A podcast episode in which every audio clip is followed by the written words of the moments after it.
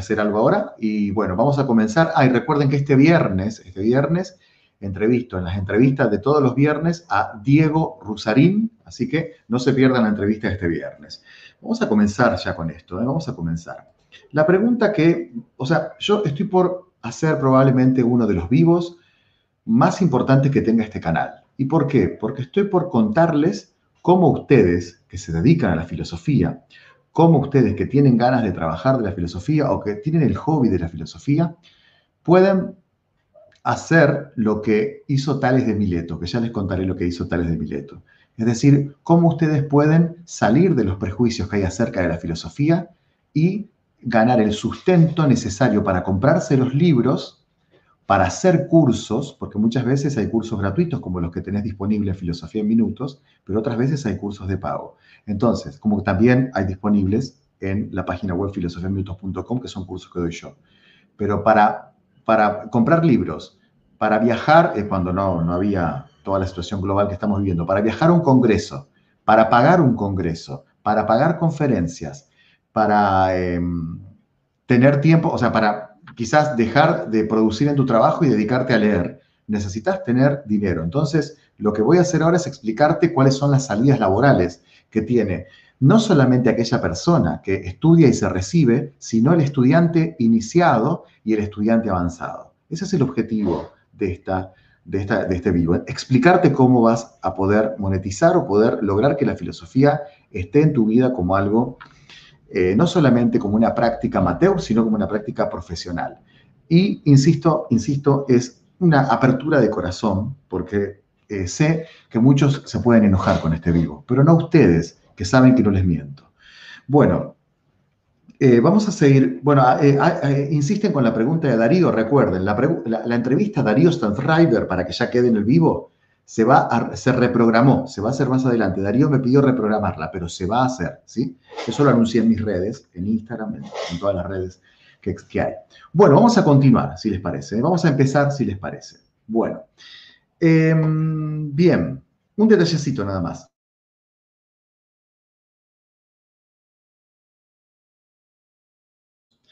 Bien, un detallecito nada más que tiene que ver con mi perro payasito. Vamos a seguir. Vamos a comenzar. La pregunta entonces que vamos a hacer es, ¿se puede o no se puede vivir de la filosofía? Y acá viene la primera de las diapositivas. Bienvenidos a la charla. Em, acá está. Vamos a avanzar.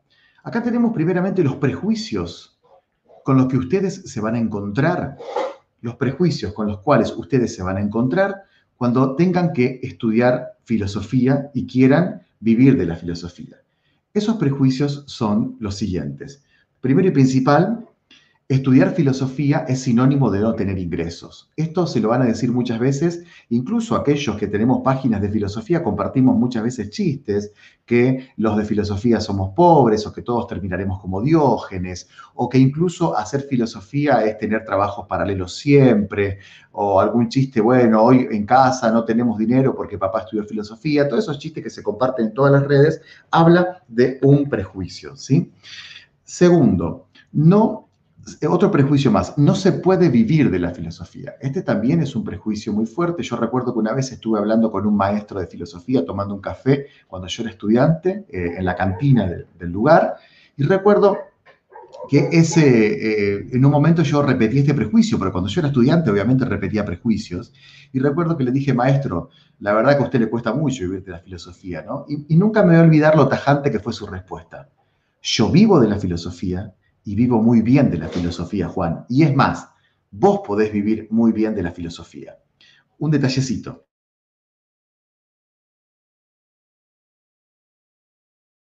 Bien.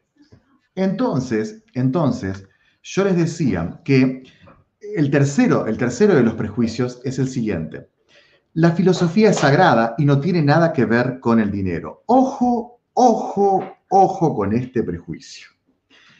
Porque cuando, hay una sacralización por parte de una comunidad, hay deseos de sostener un poder por parte de los que argumentan eso. Lo voy a decir en otros términos. Cuando la gente sacraliza demasiado algo es porque te quiere dominar con su opinión.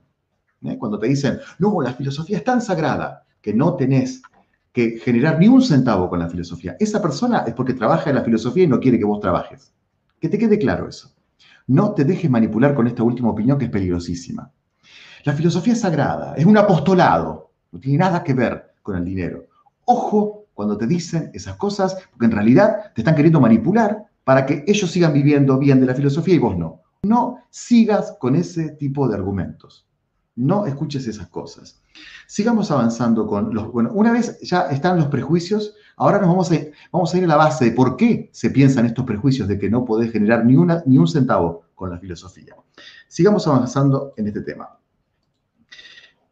Uno de, uno de, los modelos que está instalado del filósofo es el de Diógenes. Disculpen que esa, esa type no tenía acento, pero Diógenes va con acento al lado. Eh, a ver, se cree que Diógenes es el símbolo de la filosofía porque él era rebelde en contra del sistema. Yo pienso, igual que Hegel, que de Diógenes lo único que se puede decir son anécdotas. Frase de Hegel.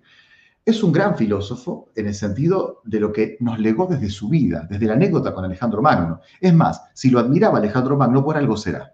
Pero de él solamente recibimos testimonios, ¿eh? no, no, tenemos eh, un sistema filosófico como en el caso de Platón.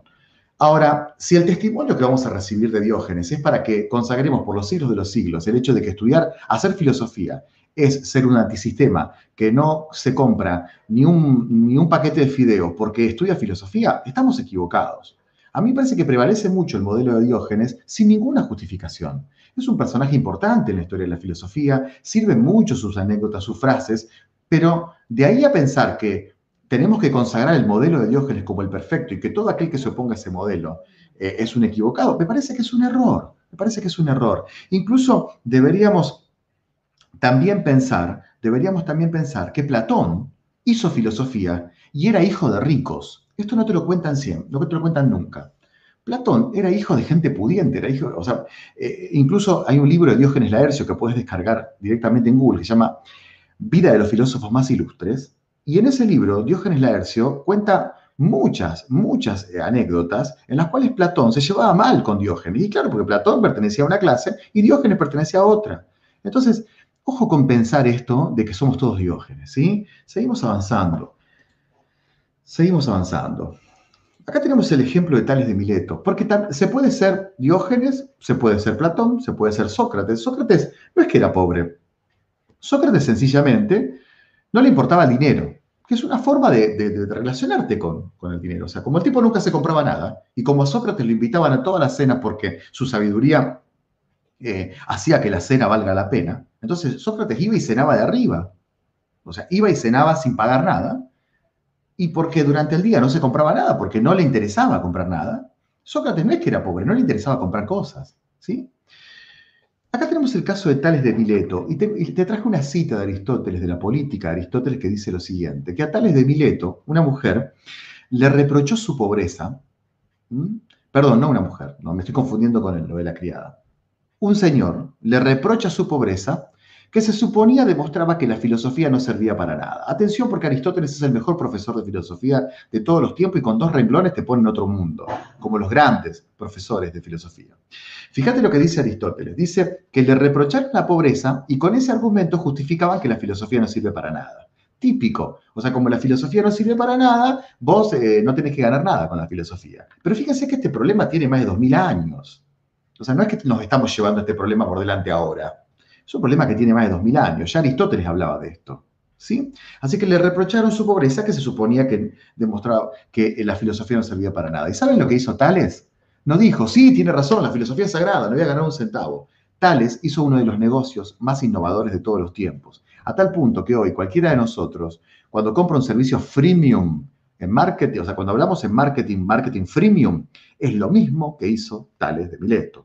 Es decir, ya si querés después te explico lo que en marketing significa el servicio freemium, pero ahora te voy a explicar qué hizo Tales.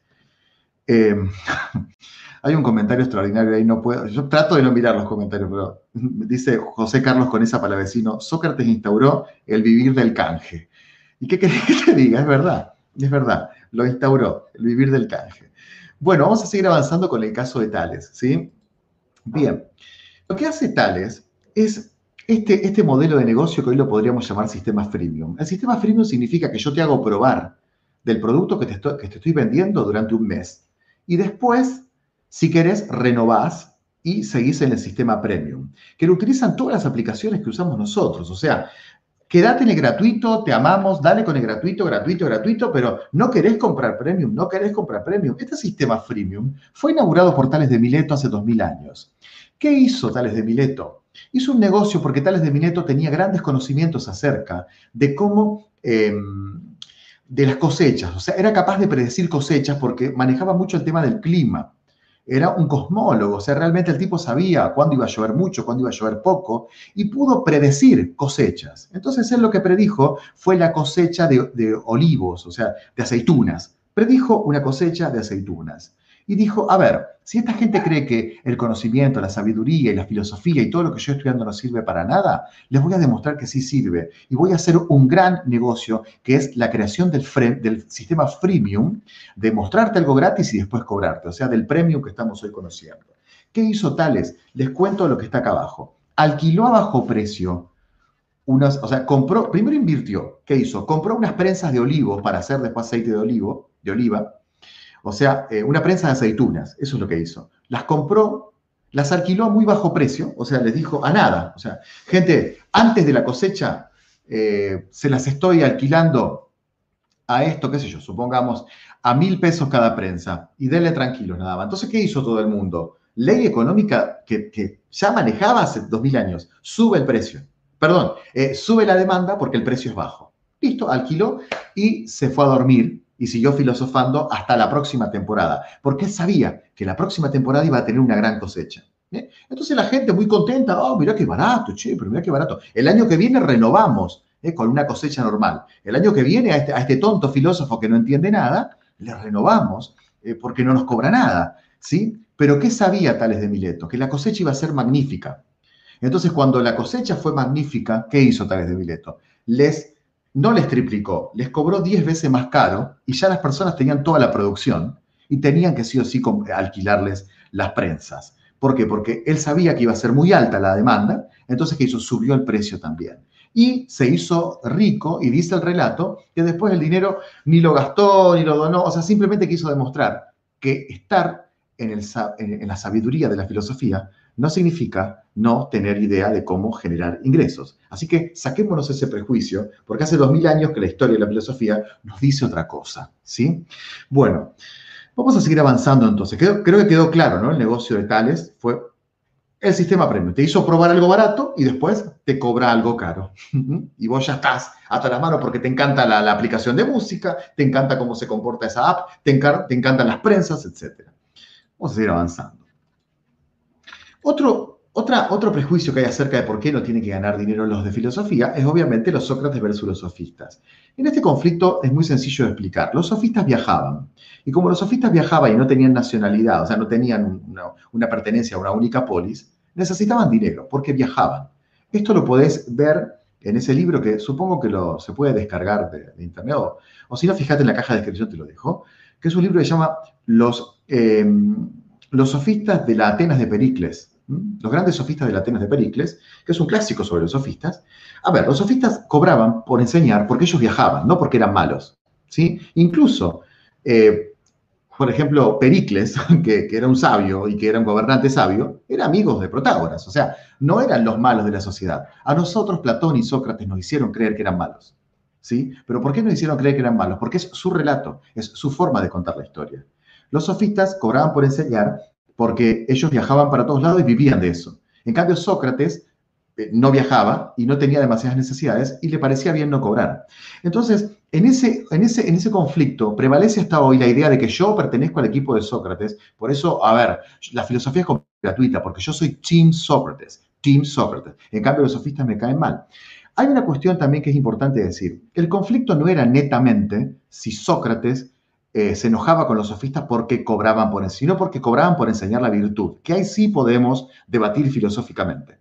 Porque a mí no me parece que esté mal que una persona cobre por enseñar. Lo que me parece que está mal es que cobre por enseñarte algo que no se puede enseñar. Y en eso yo estaría de acuerdo con Sócrates. Es decir, la virtud no se puede enseñar para Sócrates. Y si vos crees que no se puede enseñar algo y alguien está cobrando por enseñarte algo que no se puede cobrar, yo le doy la derecha a Sócrates. Tiene razón. Ahora, el, enseñar como algo gratuito es una opción, no es la obligación ¿Sí? O sea, es más, el contenido que tenés en este canal es 100% gratuito. Pero eso no significa que esté mal que, haya personas que vivan de esto. O sea, habla de una malinterpretación todo, todo este tema de, confuso de la historia de la filosofía. Porque, insisto, a Sócrates no, no es que le molestaba tanto que cobren, sino que le molestaba que cobren por enseñar la virtud, que para Sócrates era algo inenseñable. Bueno, sigamos. Sigamos. Vamos a ir ¿Cómo vienen? Díganme en los comentarios si les está interesando esta idea de por qué hoy pensamos que la filosofía no puede generar ni, un, ni una moneda, ni un centavo. ¿eh? ¿Por qué pasa esto? Es la pregunta. Acá ya nos estamos metiendo directamente. Acá hay un argumento que yo escuché muchas veces en mis redes sociales y que ustedes deben tener, que es la siguiente idea. Existe una conspiración política mundial, existe una conspiración política global, y esa conspiración política dice que eh, eh, los gobiernos no quieren que la gente estudie filosofía porque van a pensar. A ver, la gente piensa sin filosofía. La gente piensa sin filosofía. Esto de creer que eh, los filósofos, viste, o los que nos dedicamos a la filosofía, muchas veces pensamos que, que, nosotros somos los únicos que podemos hacer pensar a la gente, entonces empieza con el argumento, claro, se prohíbe la filosofía porque se prohíbe pensar. A ver, una persona puede tener clases de filosofía y ser recontra aburridas y no pensar nada. ¿Sí? O sea, no por tener clases de filosofía vas a, vas a ser una persona que va a pensar toda la realidad. Puedes tener clases de historia y pensar la realidad. Puedes tener clases de matemáticas y pensar la realidad. El pensar no es algo estrictamente de la filosofía. No creo yo que haya una conspiración global que impide que haya filosofía porque es lo único que te hará pensar. La filosofía te hace pensar, pero también hay clases de filosofía que no te hacen pensar, sino que te pasan por Kant, Hume, eh, eh, Hegel, y vos no entendés nada, y te aburre y te enoja. Incluso mucha gente llega a mi canal diciéndome, Juan, yo tuve filosofía hace 20 años en el secundario y no me ayudaron a pensar. Me explicaron 80 filósofos y no entendí nada. Así que ojo con esto de creer que hay una mega conspiración global porque no quieren que... No, no, no sé hasta qué punto eh, hay tanta conspiración en el mundo para que no haya filosofía. Me parece que en realidad pasa por otro lado. Bien, Desconocimiento. Yo creo que esto sí puede ser. Muchas veces los que dirigen la educación en los países no tienen el más mínimo conocimiento de la filosofía y de, los beneficios que te puede dar que la, filosofía esté en todas las escuelas y en todos los cursos. Quizás es por desconocimiento. No es que hay una conspiración mundial. O quizás no les interesa educar en base a lo filosófico porque quieren educar en base a los negocios. Bueno, habría que pensar ¿Por qué los negocios se disociarían del pensamiento filosófico? ¿Por qué? Al contrario, puede haber reflexión filosófica dentro de los negocios. Puede ser que sea desconocimiento. ¿Prejuicio dentro del mismo entorno filosófico? Sí, yo creo que sí. Yo creo que hay mucho prejuicio. ¿eh? Y mirá vos como las historias que te conté al principio se dan de patadas con esto. Pero hay mucho prejuicio, ¿no? Esta cosa de, oh, no, no. nosotros en filosofía tenemos que siempre cobrar poquito porque nosotros trabajamos con la mente y la mente, eso es prejuicio, ¿sí? Me parece que hay algo de eso. Y por último, esta es una verdad innegable la que te puse en el dato acá, que es poca demanda. Poca demanda. ¿Qué significa que poca demanda? Y que, seamos sinceros, vos subís una conferencia de filosofía y la miran 2.000, 3.000, 5.000. La, la, la conferencia mía que más eh, vistas tiene es de 30.000 seguidores, de 30.000 vistas en dos años. En cambio, vos subís eh, la última canción de Trap y tenés dos billones en una hora de reproducciones. Es evidente que hay una demanda de otras cosas, no precisamente del saber filosófico. En esto tenemos que ser honestos también. Y te pregunto a vos, cuando suben un resumen del partido de fútbol del equipo que te gusta, eh, ¿no lo mirás? Cuando te suben una conferencia de tres horas sobre la filosofía de Derrida, tal vez lo dejas para más adelante. Bien, ¿por qué? Porque las demandas son distintas, los gustos son distintos. Tenemos que agradecer que hoy hay mucha gente que le gusta filosofía, pero no creer que la filosofía tiene que tener exactamente la misma demanda que el fútbol, que el trap, que, los conflictos televisivos, que son lo que, y que incluso la política. Fíjense que este canal crecería mucho más si yo hablara, por ejemplo, de los problemas que están ocurriendo ahora en el mundo. O sea, los conflictos entre la izquierda y la derecha, eh, los conflictos entre, qué sé yo, las elecciones en Estados Unidos pero no me interesa hablar de esos temas. ¿Por qué? Porque me interesa hablar de lo que es más o menos manejo, que es filosofía. Pero obviamente, si yo hablara de esos temas, que son los temas que convocan realmente a la gente, la problemática que hay entre, entre las izquierdas y las derechas, la problemática que hay entre, eh, eh, con, todo el tema de, bueno, le digo la cosa porque no la puedo nombrar, porque si no me, tengo un problema con el video, pero ya saben la enfermedad que hay en el mundo. Eh, es decir, si yo hiciera contenido sobre ese tema, habría más demanda. Tiene poca demanda la filosofía. Tiene poca demanda la filosofía comparado con otras cosas, ¿sí? Bueno, incluso fíjense que yo eh, alguna vez he subido algún que otro video emitiendo una opinión sobre izquierdas y derechas y de repente el canal se dispara. O sea, es como que 30.000, 40.000, 50.000 reproducciones y cuando hablo de Descartes se baja mucho menos, ¿sí? Porque claro, porque nos interesa mucho más ver dos personas peleando ideológicamente que filosofar. Que filosofar. Bueno, vamos a seguir avanzando. ¿eh? eh vamos a... ¿cómo, cómo, se gana la vida? ¿Mm? ¿Cómo se gana dinero en el mundo un ser humano? Punto número uno, solucionando un problema. Punto número dos, entreteniendo. Punto número tres, ahorrando con interés. Es decir, vos vas a ganar hoy por hoy dinero sencillamente porque soluciones un problema. Nadie te va a pagar si no le solucionas un problema, a no ser que sea una donación. Pero incluso las donaciones muchas veces provienen en agradecimiento porque solucionaste un problema. ¿Qué es solucionar un problema? Necesito a alguien que atienda un kiosco. Solucioname el problema, te pago el dinero. Necesito a alguien que me arregle un enchufe en mi casa. Solucioname el problema y te pago. Entreteniendo, sí. Eh, hago una obra teatral y te vas a reír. Bueno, cuando no había esta cosa mundial que estamos viviendo. Hago una obra teatral, listo. Voy, pago tu entrada porque me haces reír.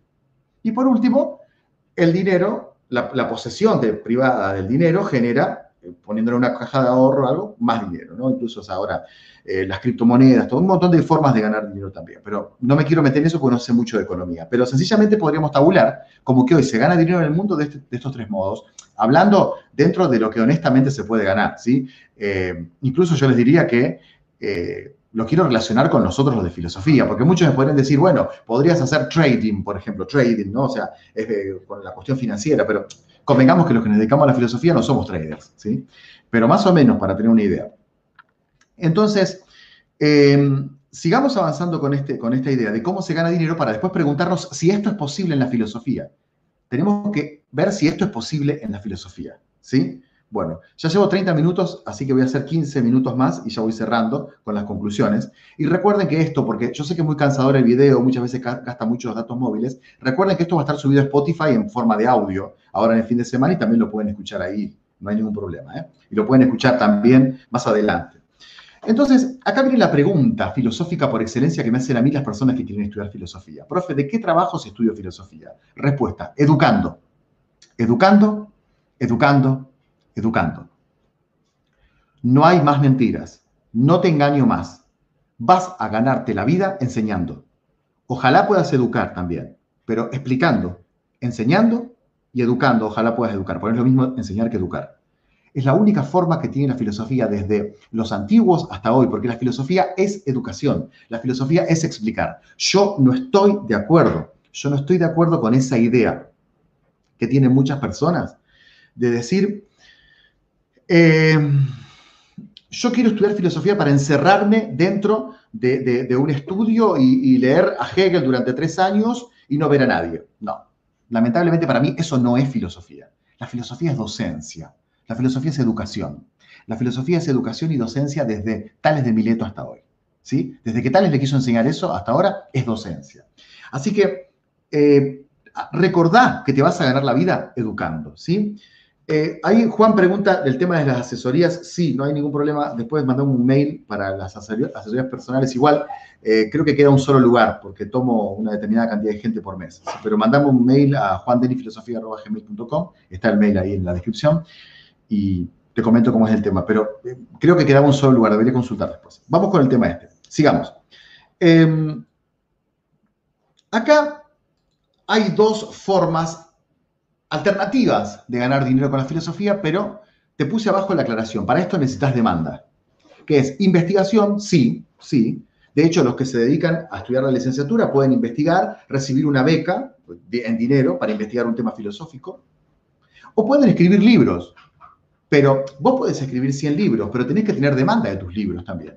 Es decir, si querés, si querés escribir un libro para colaborar con la humanidad, pero vivís de otra cosa, hacelo. Es genial eso. Pero si querés vender, eh, escribir un libro y venderlo, tenés que tener demanda. O sea, tenés que tener gente que tenga ganas de leer las ideas que vos tenés en ese libro. O bien tenés que escribir el libro, arriesgarte y esperar un año, dos, tres, a que se corra boca a boca la idea de que vos escribiste un libro interesante y te empiecen a comprar el libro. ¿sí? Se puede vivir de esto también, pero tenés que tener un público creado, tenés que tener demanda en este sentido. ¿Sí? además de la docencia. Pero también la investigación es una forma de hacer docencia, porque terminás explicando en un texto esa investigación. Eso es docencia. Y también escribir libros, libros es docencia, porque explicas en un texto esa docencia. ¿sí?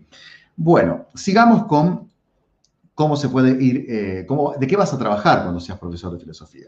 Acá te dividí los ingresos posibles de la filosofía en iniciantes de la carrera de filosofía, o sea, vos que estás empezando la carrera, o vos que el año que viene empezás la carrera, o vos que dentro de dos años empezás la carrera, los estudiantes avanzados, que ya van por tercero, cuarto, quinto año, y los recién recibidos que todavía no han podido entrar en el mercado laboral. Este tema del ingreso al mercado laboral cambia muchísimo de acuerdo a cada provincia y de acuerdo a cada ciudad y de acuerdo a cada país. Por ejemplo, en Argentina vos tenés el sistema privado y el sistema público. Para ingresar en el sistema público a enseñar filosofía tenés que acumular muchos años de experiencia porque ya hay otras personas con experiencia que tienen más puntaje que vos. Así que es verdad que para ingresar al sistema público, para dar clases en la, en la escuela pública, en la universidad pública, en los EMPAS públicos, necesitas como mínimo cinco años de pelearla, haciendo cursos, ganando experiencia, tomando reemplazos, porque necesitas ganar puntaje porque ya hay otras personas que están con mayor puntaje. Esto es así, ¿sí? Eh, ahora, en el, sector eh, privado, en el sector privado, se maneja por lo menos de otro modo, es decir, el privado tiene la capacidad legal de elegir qué profesor puede llegar a, porque tiene esa facultad desde el punto de vista netamente legal, lo puede hacer. O sea, puede decir, este profesor me parece que enseña mejor que este otro profesor, o cubre eh, las necesidades que tenemos en esta escuela. Entonces, en ese caso ya depende mucho del azar. ¿sí? Puede ser que te recibas y te vieron como un gran profesor para un determinado tipo de escuelas y te, te den 10 horas de filosofía y arranques con 10 horas en una escuela privada. Cosa que es casi impensable en el sistema público, porque insisto que tenés que competir con puntaje, posicionarte, esperar reemplazos, hacer cursos, etc. Bueno, y después, eso, eso es cómo, cómo te, te manejas en, la parte, en relación de dependencia, podríamos decir. Vamos a seguir con, ya te dividí, iniciantes, estudiantes avanzados y recibidos. Vamos a verlo. En el caso de los iniciantes, yo te estoy proponiendo una forma completamente legal, completamente moral, y que la podés empezar mañana mismo, donde vos puedas empezar a tener una posibilidad de tener un ingreso filosófico, eh, un ingreso con tu pasión, que es la filosofía. Crea una comunidad y que esa comunidad, atención porque estamos hablando de que hay que hacerlo dentro de la moral, que esa comunidad sea consciente de que vos recién empezás.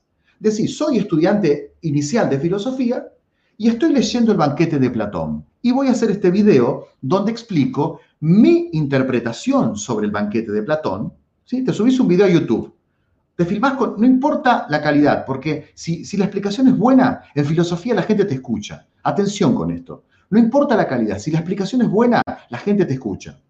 Así que una pequeña comunidad a la cual le vas a decir, loco, yo estoy leyendo el banquete de Platón porque estoy en primer año de la carrera de filosofía. Te lo voy a explicar después de que lo terminé de leer. Pero ojo que yo no soy profesor, soy estudiante como vos y si querés después en el chat podemos compartir ideas incluso. Vas creando comunidad, ¿sí? En base a tus asombros acerca del texto como estudiante inicial.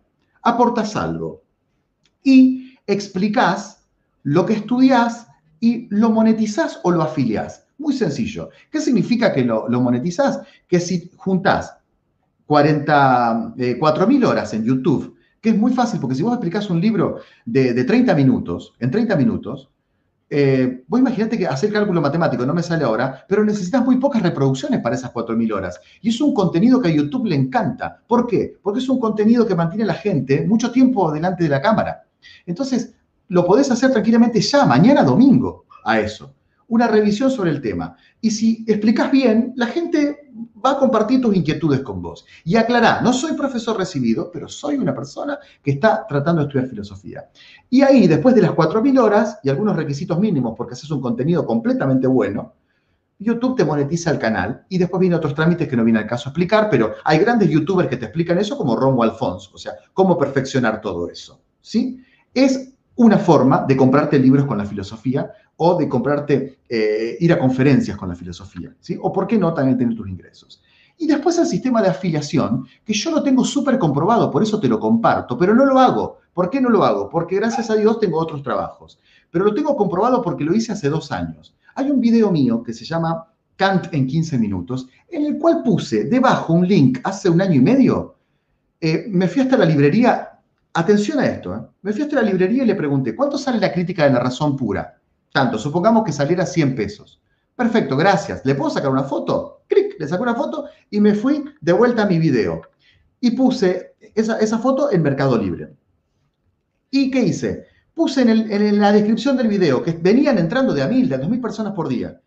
Si querés comprar el libro que estoy explicando acá, que se llama La crítica de la razón pura, te dejo este link. Cuando la persona compró, me fui rápido a la librería, lo compré con mi dinero, lo envié y me quedé con la diferencia. No lo volví a hacer porque realmente eh, tengo otros ingresos eh, y, soy un, tengo suerte en la vida. Pero vos lo podés hacer tranquilamente a eso y no, no te llevó ningún esfuerzo. Pensá que si entran mil personas, es muy difícil que no pregunten por el libro, aunque sea diez personas. ¿sí? No tenemos idea de la cantidad de gente que ingresa. Así que eso yo lo hice y me resultó.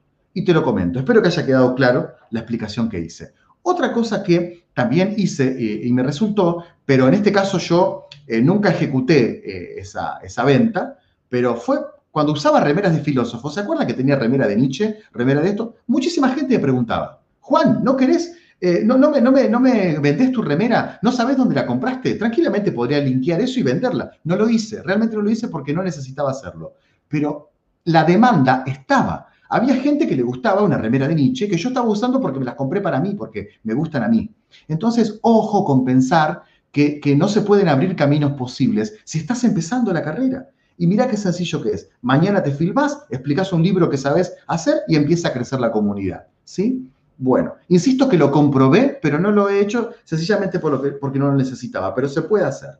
Vamos con las últimas diapositivas, ya entrando ahora en estudiantes avanzados. Lo mismo que te expliqué recién, pero agregás algo más. O sea, creás comunidad, explicás lo que estudiás, lo podés monetizar o afiliar, o sea, con remeras o con libros que estés explicando, linkeando directamente o a Mercado Libre o a Amazon de acuerdo al país. Acá en Argentina no hay Amazon, pero sí hay Mercado Libre. Y por último, podés enseñar contenidos introductorios a chicos que estudian en el colegio secundario. Esto es completamente, esto se hace en, todas partes. O sea, chicos que dicen, eh, mira, se hace en inglés, se hace en matemáticas, se hace en física, se puede hacer en filosofía, ¿sí? Incluso, eh, me, síganme en Instagram, Juan Denis, arroba Juan con dos N Denis, porque la semana que viene, de modo completamente gratuito, unos chicos que crearon una aplicación para vincular profesores que recién se reciben, ¿sí? con chicos que, eh, o profesores, estudiantes de profesorado avanzados, con chicos que tienen que rendir materias, esa aplicación los va a vincular para ayudarse entre ellos.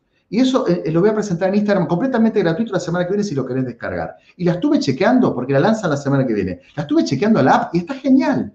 Lo, lo único que hace es vincular gente que necesita aprender matemática, necesita aprender física y otro que le va a enseñar, porque en su pueblo, en su ciudad, no hay quien le enseñe. Entonces, eso también lo puedes hacer. Si sos estudiante avanzado, ya podés explicar a chicos que recién empiezan. Y hay muchos, ¿sí? Así que contenidos introductorios como estudiante avanzado lo podés hacer, porque me quiero mover siempre dentro del plano de lo que está moralmente bien, ¿sí? Después, ya recibido, obviamente que puedes trabajar en relación de dependencia y te deseo suerte. Sector público, sector privado. Obviamente, es lo más seguro que puedes hacer. Y después, lo mismo que te dije recién, formas comunidad, monetizás, afiliás, podés, eh, eh, incluso podés, en base a este resumen, si, compras, mira qué interesante esto, yo nunca lo hice, pero lo podrías hacer. Si compras este libro, La crítica de la razón pura, te, te, eh, te envío un esquema que hice yo totalmente gratis por haber comprado este libro que, que, te linkeé. Un esquema que hice sobre la crítica de razón pura que es mí, que lo hice yo y tiene todos mis derechos de autor. Te lo comparto gratis por eso.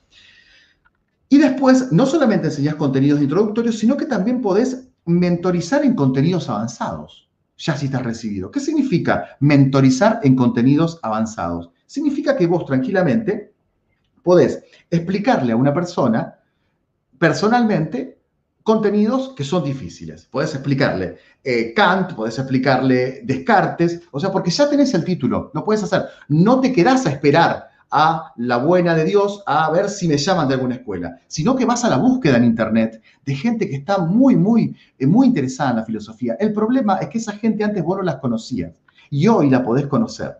O sea, hay una persona en México que está esperando tu explicación. Hay una persona en, en España que está esperando tu explicación.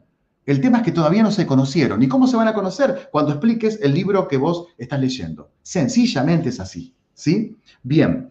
Y por último, por último, ya para ir terminando, em, bueno, estas son otras alternativas que muchos youtubers la están usando y son muy respetables realmente, y yo sé que a muchos youtubers les funciona. Yo no, no las estoy usando eh, porque realmente, con, todo respeto, he, formado otra forma de encarar el canal creando una academia virtual. Pero hay otra gente que lo está usando que es el Patreon, ¿sí? El Patreon. Hay gente que está, le está yendo muy bien con el Patreon. Hay creadores de contenidos que tienen miles de Patreons. Que googlea Patreon es un sistema de mecenazgo donde la gente recibe cosas especiales por ayudarte con, lo que vos estás haciendo. Eso es una, idea. Después el, super chat y la, la, comunidad que lo conoce porque está en YouTube. Y después dos cosas más que realmente a mí me funcionaron cuando comencé con Filosofía en Minutos y te dejo la idea, que son conferencias para un grupo a muy bajo precio. Cuando yo empecé eso lo hacía. Entonces, 10 personas quieren que le expliques un filósofo a bajo precio. Lo podés hacer también. Pero ¿de dónde se van a desprender esas 10 personas? De las explicaciones que vos hiciste. ¿Sí? Así que te animo a que realmente te estudies filosofía porque hay muchas posibilidades en este mundo globalizado. No te dejes llevar por el discurso ese, no, no, no. Vos confía que si realmente explicas bien, hay gente que está esperando tu explicación. Hay gente que está esperando tu explicación. Y por último, conferencias a voluntad. ¿Qué significa voluntad? Gente, yo voy a dar una conferencia, les dejo el link y quien quiera aportar desde Superchat o quien quiera aportar, acá les dejo eh, eh, un, link de Mercado Pago o un link de PayPal, el que quiera aporte. Si no, la escuchas gratuita. O sea, lo que en Argentina se llama la gorra. Eso también lo puedes hacer. ¿Y sabes qué? La mayoría de la gente, cuando vos haces eso, termina ayudándote y colaborando. De hecho, si a mí me interesara un tema y me invitan a la gorra o me invitan eh, virtualmente a escuchar una conferencia, yo personalmente contribuiría, ¿sí? Porque estoy en un plano de libertad absoluta y en la libertad elijo lo bien para, el bien para una persona que eligió hacerme el bien explicándome. Es así de sencillo. Bueno, vamos terminando ya. Gracias por, por estar. Eh, por último, acá les dejo el mensaje final, este mensaje que, a mí me acompañó desde que yo hice mi primer video, gente. A ver, voy a poner acá para que me vean, porque si no, no me ven. A ver, desde que yo hice el primer video de Filosofía en Minutos, que era un video sobre la libertad, un video sobre Merlí, me di cuenta de esto que dice esta frase acá. Hay mucha gente en el mundo que está deseosa de una explicación tuya. Y no significa que seamos los mejores explicadores del mundo. Sencillamente la gente tiene ganas de que alguien le explique y que alguien le cuente y que alguien le cuente historias de la filosofía y que le cuente pensamientos de la filosofía. Así que si vas a estudiar filosofía, te voy a repetir lo mismo que me dijo mi padre cuando me recibí. Bienvenido a la familia que fundó Platón. Y no tengas miedo de, darle para adelante, porque cuando uno le apasiona algo, es, muy probable que encuentre la vuelta para poder vivir de eso. Eh, no te dejes pinchar por los que no les gusta lo que haces, eh, a vos que sí te gusta lo que estás haciendo. Así que saludos grandes, gracias por la buena onda de estar en el vivo, lo dejo a esto grabado y siempre a disposición de ustedes. Saludos grandes y bienvenidos a la filosofía, a los que estén por estudiar filosofía. Chao.